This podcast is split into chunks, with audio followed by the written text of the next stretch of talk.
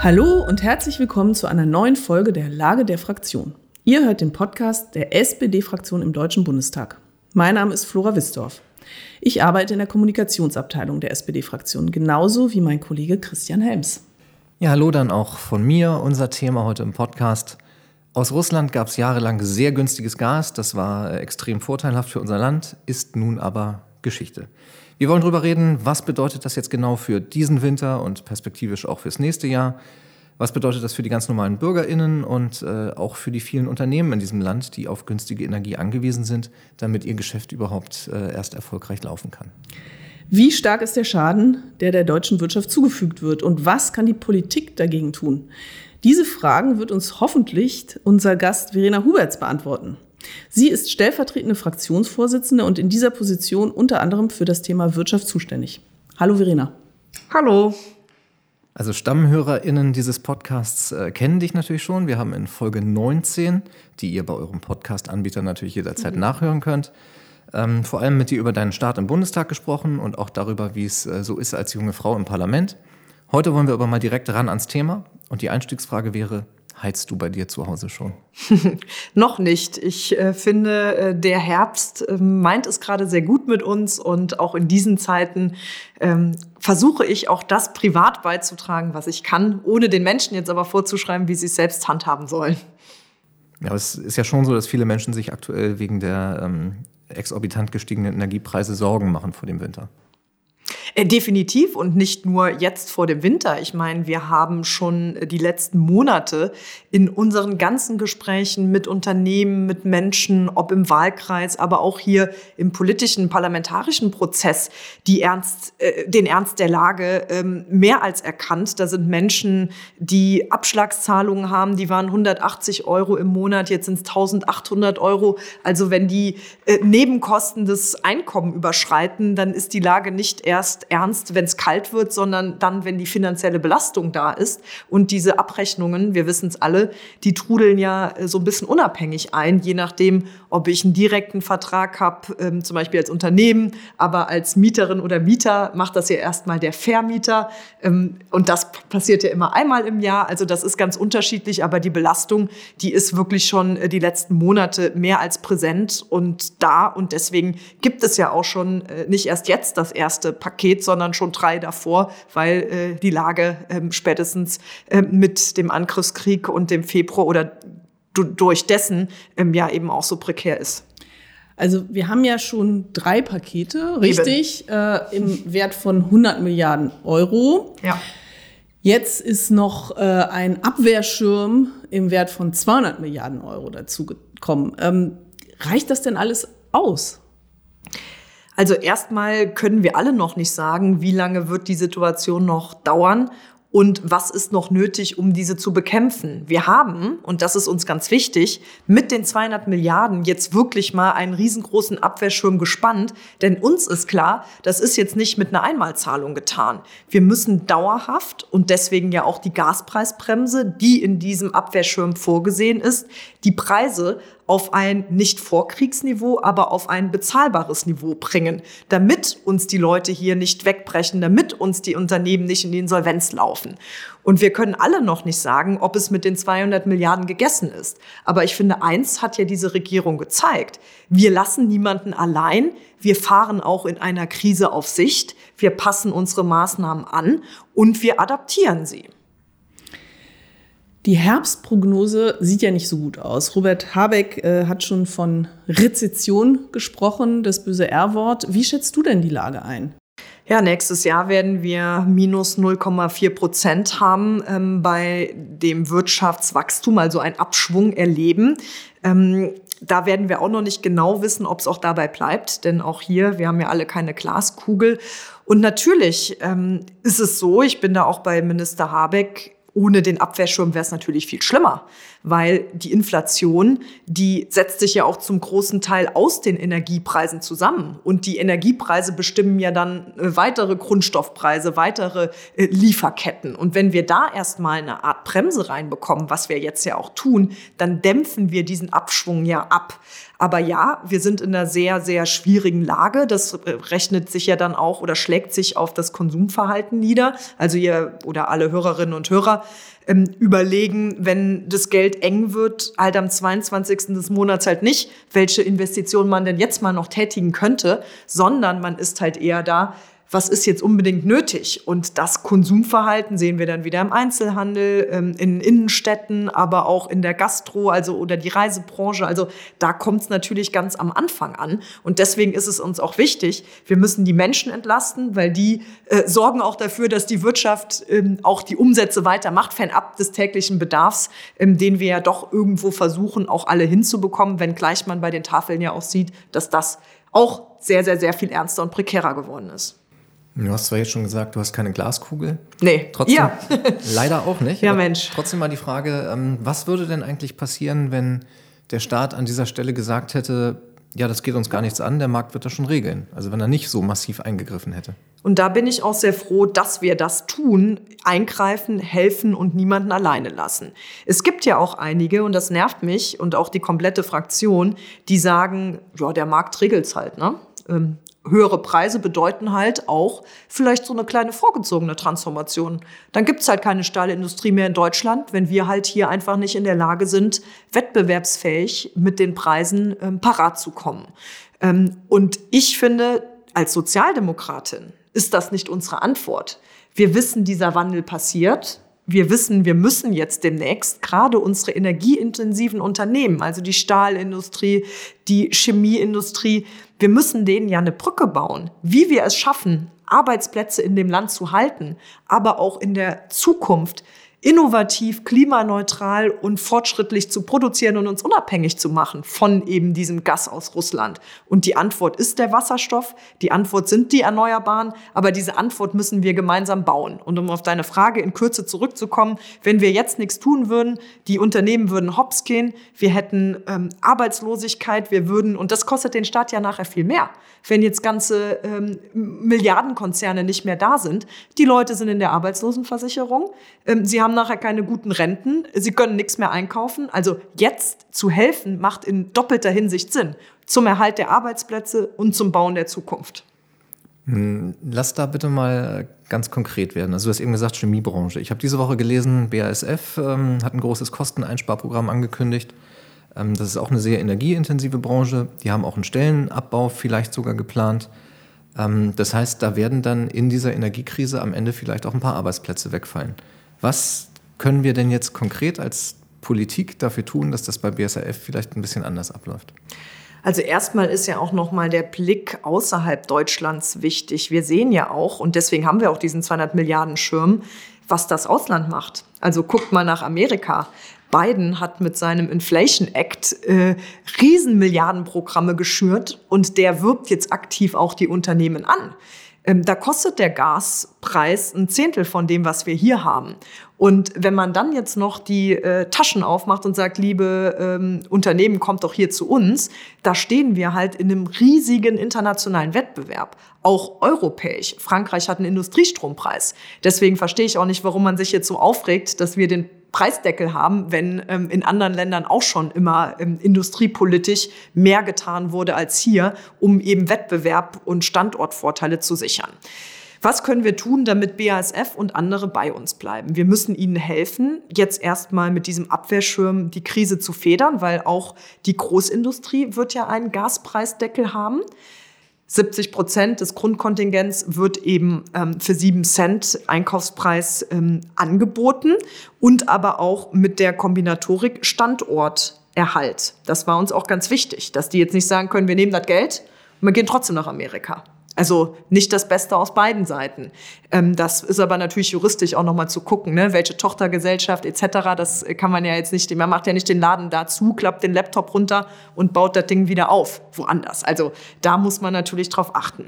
Ähm, wir müssen aber auch BASF helfen, dass sie jetzt zum Beispiel durch Planungs-, Genehmigungsbeschleunigung auch schnell unabhängig werden können. Wenn man sich mit dem CEO, Herr Brudermüller, unterhält, dann sagt der Mensch, ich brauche hier viel mehr Windkraft, damit ich die, den Wasserstoff hier auch herstellen kann. Und da hat ja Olaf Scholz auch gesagt, Leute, Das darf nicht sechs Jahre dauern, das muss in sechs Monaten gehen, bis wir so ein Windrad haben.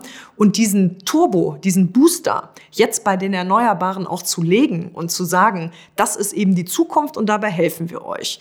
Und da haben wir ja auch im Koalitionsvertrag einiges vorgesehen, zum Beispiel die sogenannten Klimaschutzdifferenzverträge.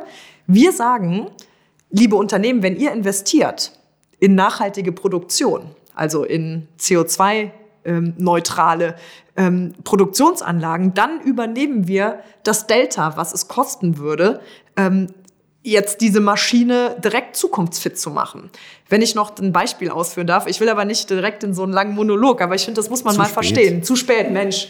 Ähm, aber es ist wirklich interessant, weil wenn du jetzt sagst, das Produkt ähm, könntest du für 10 Euro ähm, irgendwie äh, mit äh, Öl äh, herstellen oder für 16 Euro mit Wasserstoff, dann würde ja jedes Unternehmen sagen, mache ich das 10 Euro Ding. Aber wir sagen, wir zahlen die 6 Euro Differenz, damit du direkt klimaneutral und gut produzierst. Und dafür haben wir ja unter anderem den KTF, den Klima- und Transformationsfonds.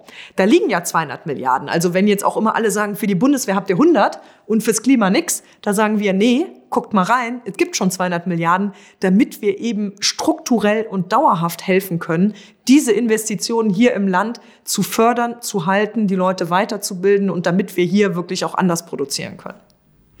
Das sind ja riesige Summen, von denen du da sprichst. Ja. Ähm, 200 Milliarden hier, 200 Milliarden dort, äh, 100 Milliarden, drei Entlastungspakete. Und dennoch die Frage, wird das ausreichen? Denn wir haben ja jetzt diese Summen, also die 200 Milliarden ähm, Klimafonds, das war ja schon da. Genau. Ähm, aber diese anderen 300 Milliarden, die sind ja jetzt innerhalb weniger Monate dazugekommen. Wenn wir jetzt in dem Tempo weitermachen, also wir haben uns mal so vorgestellt, wie viele Entlastungspakete wir im nächsten Jahr da noch haben werden. Äh, was ist da deine Prognose? Kriegen wir noch ein paar dazu oder reicht das jetzt aus?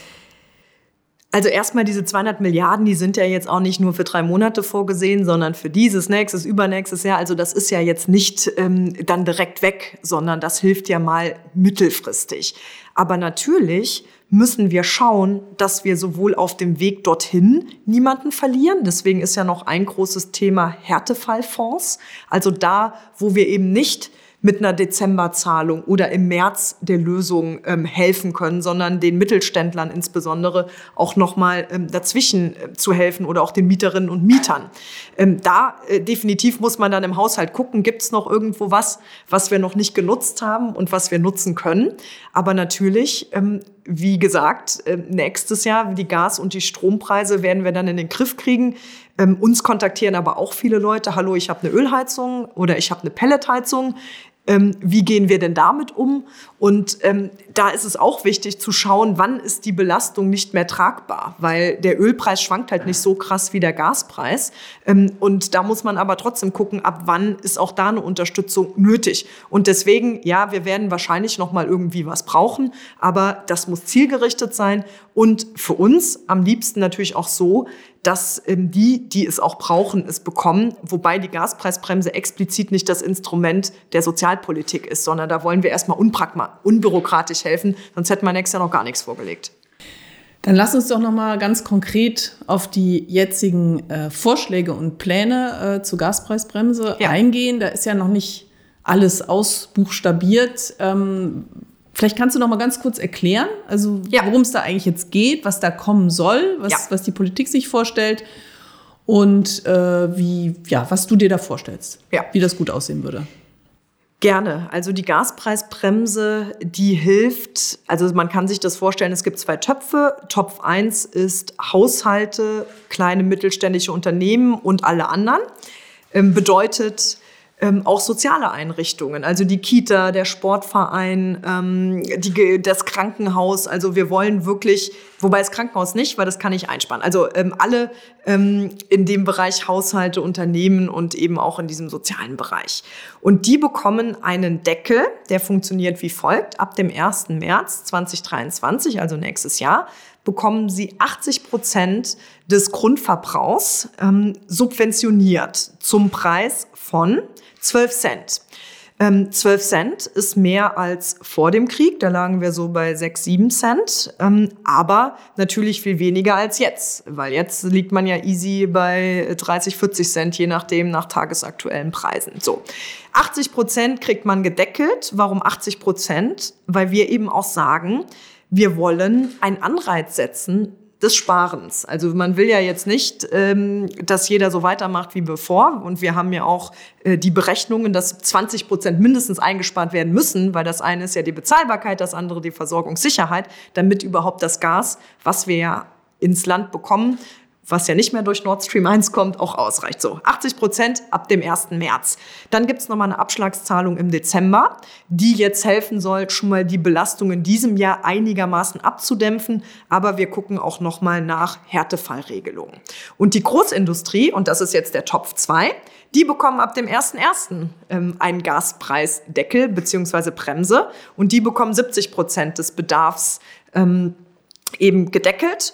Und äh, wenn Sie äh, mehr einsparen, dürfen Sie sogar das Delta, was Sie nicht benutzt haben, äh, verkaufen. Und der Preis dort sind 7 Cent, aber die 7 Cent entsprechen den 12 Cent, den die Privathaushalte und die kleineren Unternehmen haben. Und das ist jetzt erstmal das Konstrukt. Und die bisherigen Unternehmenshilfen, die werden auch darin aufgehen. Weil wir, wenn wir da ja die Unterstützung ähm, anbieten und den Preis deckeln, da brauchen wir ja nicht noch fünf verschiedene äh, neue Programme auflegen. Denn das ist jetzt mal Deswegen fand ich Doppelwumms zwar irgendwie so ein bisschen, ja, kennen wir, aber trifft's auch gut, weil das ist jetzt wirklich mal eine Hilfe, ähm, wo man nicht dann immer wieder ran muss und immer wieder einen Förderantrag und wirklich unbürokratisch und wir helfen den vielen und nicht hier irgendwie äh, in überforderten Ämtern denen, die lange noch äh, mit dem Antrag vor der Tür klopfen. Nochmal eine Frage zu den Einmalzahlungen. Jo. Also haben wir ja jetzt auch wieder, damit das schnell kommt. Das war uns ja sehr wichtig, dass, Richtig. dass jetzt schnell eine Hilfe kommt und ähm, das wäre nicht anders gegangen. Ja. Aber ganz generell die Frage, das ist ja nicht die erste Einmalzahlung. Ähm, ja. Wir haben ja schon ein paar gehabt, äh, Energiepreispauschale und so weiter. Ähm, und die landen immer auf allen Konten. Also auch reiche Menschen bekommen diese Einmalzahlung. Warum ist das so und warum kann man das nicht anders machen? Ja, das Problem ist, dass äh, diese Gasanschlüsse, dass die Daten in diesem Land komplett fehlen. Also wir können noch nicht mal so wirklich gucken, ist da jetzt ein Mehrfamilienhaus hinter, eine WG, ist das äh, die viel zitierte Villa und es wäre technisch gar nicht möglich gewesen, jetzt noch mal ein Matching zu machen, Gasanschluss, Haushaltseinkommen, Haushaltsgröße etc. Und deswegen ist das jetzt ein pragmatischer, schneller Weg. Aber uns ist natürlich klar, dass wir den geringen Einkommen noch mal über andere Wege helfen müssen. Zum Beispiel mit der großen Wohngeldreform, die wir jetzt planen. Zum Beispiel mit der Kindergrundsicherung, die nächstes Jahr kommt. Familien, die weniger Geld haben, sollen eben auch mehr Kindergeld kriegen, weil jetzt ist es ja auch so, dass alle das Gleiche kriegen und reichere Menschen sogar noch ähm, durch Steuervorteile da mehr von haben als mit der Einmalzahlung. Also im Sinne des Pragmatismus und in der Schnelligkeit war da nicht mehr drin.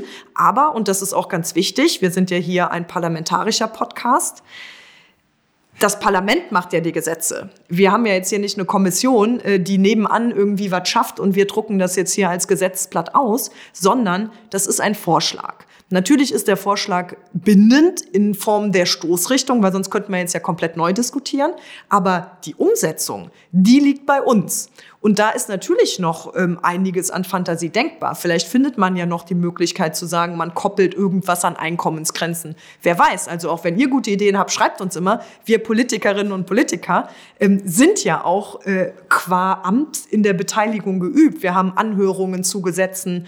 Ähm, wir sind ganz viel im Austausch und da äh, diskutieren wir natürlich auch ähm, in der Fraktion ähm, noch sehr genau und auch in den Arbeitsgruppen drüber. Könnte es denn da vielleicht noch äh, weitere Zahlungen für Januar oder Februar geben? Also wenn wir zu, der, zu dem Entschluss kommen, es reicht für gewisse Gruppen nicht aus, natürlich. Also who knows? Ähm, es muss helfen und es kann vielleicht ja auch mal ein unbürokratischer Abschlag sein oder was, was man dann nachher erst nachweisen muss. Also da gibt es ja auch unterschiedliche Wege, wie man in Härtefällen schnell hilft. Und unser Wort gilt, wir lassen niemanden alleine, es muss niemand aus der Wohnung fliegen oder es bekommt auch niemand das Gas abgesperrt. Ähm, und das sind natürlich jetzt auch ganz, ganz viele Detailfragen, die wir miteinander zu besprechen haben, denn die Stadtwerke sind ja auch noch Teil des ganzen Dings. Ne? Ähm, die müssen ja auch den Strom und das Gas äh, irgendwo einkaufen. Viele Unternehmen bekommen jetzt auch gar kein Angebot gerade für Januar. Also da ist auch noch ganz viel im Strommarkt drin, sogenannte Margining-Probleme, ähm, dass natürlich auch da sehr viel hinterlegt werden muss, wenn man jetzt äh, an der Strombörse einkauft. Und äh, das ist auf jeden Fall ein sehr volles Q4, also viertes Quartal mit vielen ähm, parlamentarischen Gesetzesvorhaben und den konkreten Lösungen, die es dann eben auch ankommen lassen müssen bei den Leuten, weil nur ein Beschluss ist halt noch kein Geld auf dem Konto, ist noch keine warme Wohnung. Wann kommt denn eigentlich die Strompreisbremse? Die ist in der Tat gar nicht mal so unkompliziert, weil wir uns ja da auch auf einen europäischen Weg begeben haben und gesagt haben, wir wollen ähm, die sogenannten Übergewinne abschöpfen also die zufällig entstehen, weil der Strommarkt eben den Preis so bestimmt, wie es bestimmt schon viele vor mir hier erklärt haben und äh, damit eben auch diese Bremse refinanzieren. Wir sind jetzt noch nicht in der finalen Phase, aber wenn es das nicht in einer europäischen gangbaren Weg gibt, dann müssen wir einen nationalen Weg gehen. Und das sind halt jetzt Dinge, die müssen schnell passieren. Und wir machen da Druck in jeder, ich sitze ja immer dienstags mit Matthias Miersch im äh, BMWK, also Wirtschafts- und Klimaschutzministerium, ein Kollege in der Fraktion, der die Themen ähm, Klimaschutz ähm, und Energie ähm, hat. Und wir ähm, werben da auch immer und machen Druck, dass das jetzt auch wirklich ähm, schnell passiert, aber auch alle ähm, geben hier sich größte Mühe und es ist halt einfach also ich glaube, Politik, ihr habt ja letztens mit mir gesprochen, wie es ist, so Neueinstieg. Also hier ist schon echt sehr viel Überholspur gerade und ähm, sehr, sehr fix, äh, wie hier von LNG-Terminals bis zu Paketen, Hilfen, aber auch guten zukunftsträchtigen Gesetzen ähm, die Dinge hier zusammenlaufen, weil die Zukunft wartet nicht, die muss auch kommen und äh, wir geben uns da echt äh, größte Mühe. Ja, wir haben uns das auch schon gefragt im Vorgespräch. Ähm, wir haben lange über die Transformation gesprochen vor einem Jahr, die ansteht. Ja. Äh, Klimaschutz war gefühlt irgendwie noch ein paar Nummern höher aufgehängt.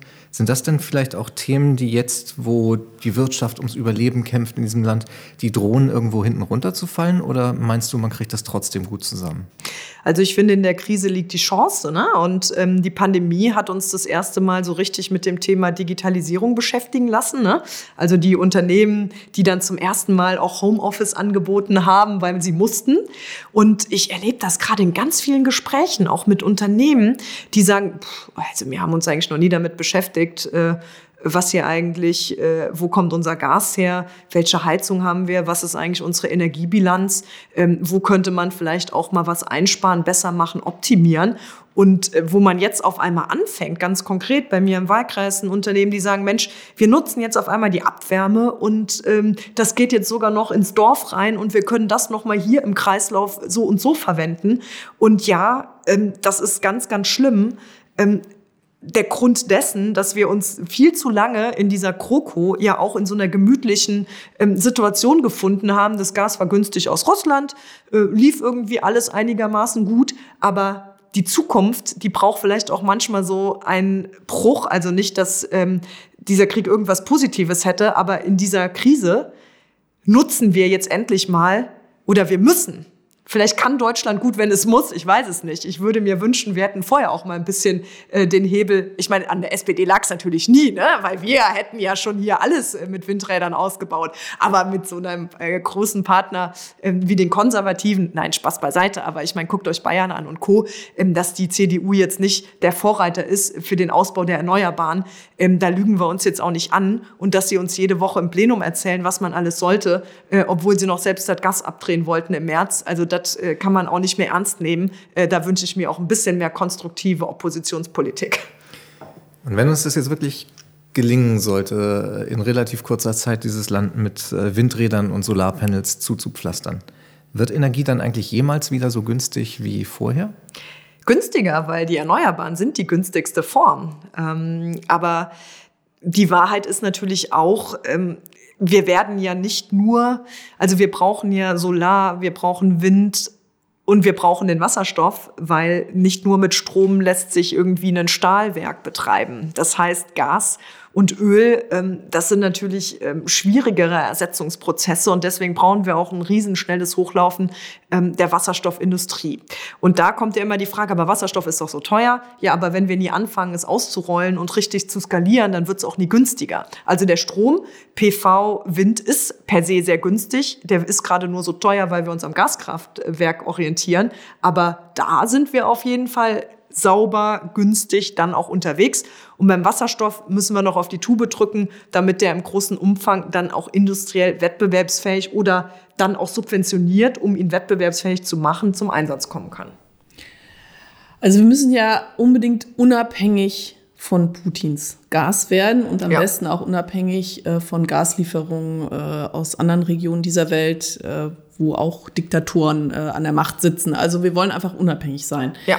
Ähm, viele sagen, ja, lasst uns doch äh, die Atomkraftwerke weiterlaufen. Das ist doch auch ein guter Weg. Äh, Gerade gibt es eine große Diskussion darüber. Ähm, was sagst mhm. du dazu?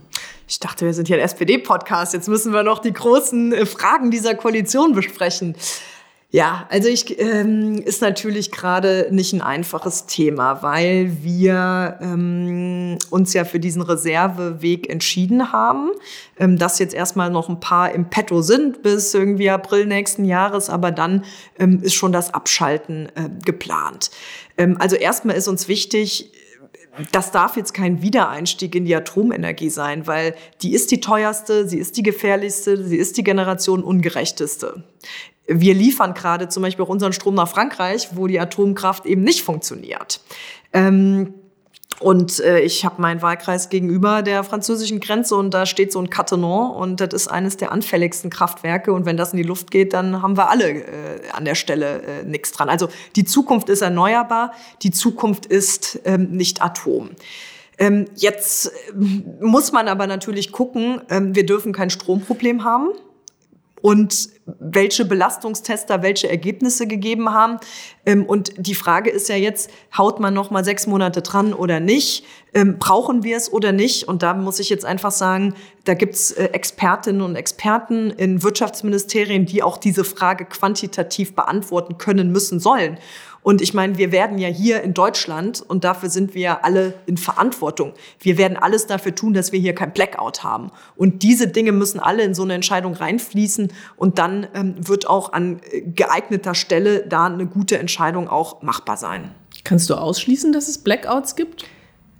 Also ich sag mal so, ähm, ausschließen kann man nie was im Leben, weil ähm, also ich kann ausschließen, dass es Blackouts gibt, weil wir es verballert haben, ist gut genug zu planen. Aber wir haben ja auch gerade das Thema kritische Infrastruktur und äh, Kabel, die abgeknappt werden. Und wer hier mal irgendwie einen Sabotageakt auf irgendwie ein großes Kraftwerk äh, ausübt, äh, da kann man nie was ausschließen. Äh, von daher never say never. Aber wir tun alles dafür, dass es nicht aufgrund Planungsversagen kommt. Sollten sich alle darauf vorbereiten? Nein, Oh Gott, da war ja letztens auch in, in einem Deutschlandfunk-Interview, hat doch irgendwie auch mal der Leiter des Katastrophenschutzes gesagt, kauft euch einen Gaskocher, ähm, kauft euch irgendwie eine ähm, Elektroheizung. Also wenn jetzt jeder noch irrational agiert, äh, dann äh, nutzen wir noch den ganzen Strom aus der Steckdose für äh, teuren, ähm, also für teure Heizarten. Das bitte nicht. Aber ich glaube, es gibt so ein paar Tipps vom Katastrophenschutz, die man immer beachten kann, ähm, unabhängig von Krieg und Co. Und ich glaube, das ist so eine Anzahl an Konservedosen im Keller und Wasser und was auch immer. Ähm, aber äh, jetzt äh, wirklich, ich glaube, die Zeiten sind schlimm genug. Ähm, wenn alle sich dran halten würden, noch mal ein bisschen mehr zu sparen, ähm, im Rahmen ihrer Möglichkeiten. Und damit meine ich insbesondere nicht einkommensschwache Haushalte, denn die können nicht mal eben ein Arbeitszimmer kalt lassen. Aber Leute wie wir, die hier in guten Bürojobs sitzen und nicht so ganz äh, am Ende des Monats den Euro dreimal umdrehen, äh, da mal über Thermostate, über irgendwie andere Dinge nachzudenken. Ich glaube, ähm, das wäre hilfreicher, als jetzt alle panisch durchs Land zu scheuchen. Ähm, du hast eben zu Recht gesagt, äh, das ist ein SPD-Fraktionspodcast und ja, äh, ich werde hier gegrillt, also irgendwann habe ich falsch und, gemacht. Und wir haben natürlich auch äh, kein Interesse daran, diese Erzählung von vielen anderen, die ein Interesse daran haben, die Ampel ist so zerstritten, ja. äh, weiter zu erzählen. Hast du vielleicht im Gegenteil sogar äh, in diesen vielen Krisenmonaten, die du jetzt hier im Parlament warst, auch mal so Erfahrungen gehabt, wo du vielleicht mit Leuten plötzlich dichter zusammengekommen bist, ähm, als du es vorher für möglich gehalten hättest thematisch? Ja, total. Und ich glaube, das ist auch immer so ein bisschen ähm, schade, dass der Eindruck von Politik entsteht. Aber klar, das ist das, was man im Fernsehen sieht. Man sieht die hitzigen Debatten. Da wird ja jetzt auch nicht ähm, der Ausschnitt gezeigt, wo man sich mal zustimmt, sondern da äh, in den eine Minute 30, wo es richtig knallt und man gegeneinander angeht.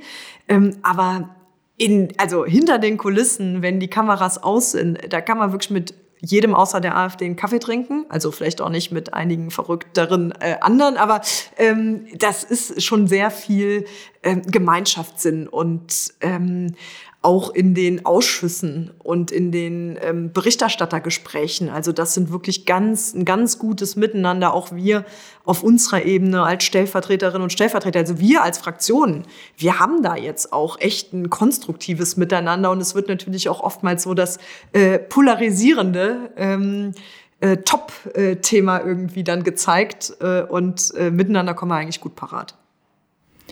Ja, ich glaube, jetzt kommen wir schon langsam zum Ende. Ähm, ich wollte noch mal jetzt noch einmal auf so eine grundsätzliche Ebene gehen. Also was ich jetzt so mitgenommen habe aus, mhm. aus unserem Gespräch, ist so ein bisschen Optimismus ja. auch. Ähm, also wir haben ja eigentlich, wie so die Leitfrage für unseren Podcast ähm, war, zerstört Putin äh, unsere Wirtschaft? Und ich habe jetzt nach dem Gespräch, habe ich so ein bisschen das Gefühl, äh, eher nicht. Ähm, und wir, wir schaffen das schon. So, ähm, habe ich das richtig wahrgenommen?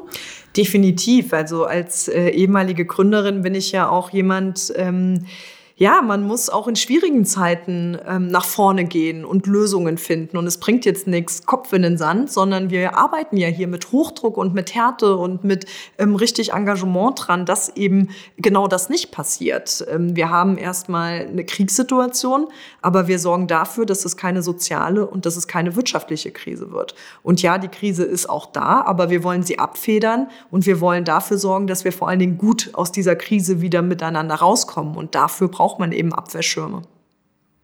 Ja, ich finde, das ist eigentlich ein perfekter Schlusssatz gewesen. Wie siehst du das, Christian? Ich äh, sehe es natürlich genauso und äh, sage an dieser Stelle vielen Dank, Verena, dass du die Zeit genommen hast. Danke euch beiden. Vielen Dank auch allen äh, Hörerinnen und Hörern. Ähm, an dieser Stelle wie immer der Hinweis, äh, abonniert doch am besten diesen Podcast, dann verpasst ihr keine neuen Folgen gerne auch weiter sagen, dass es ihn gibt und äh, schreibt uns auch einfach mal, was ihr euch für diesen Podcast vielleicht demnächst mal wünschen würdet. Vielen Dank, bis zum nächsten Mal. Ciao. Bis dann. Tschüss.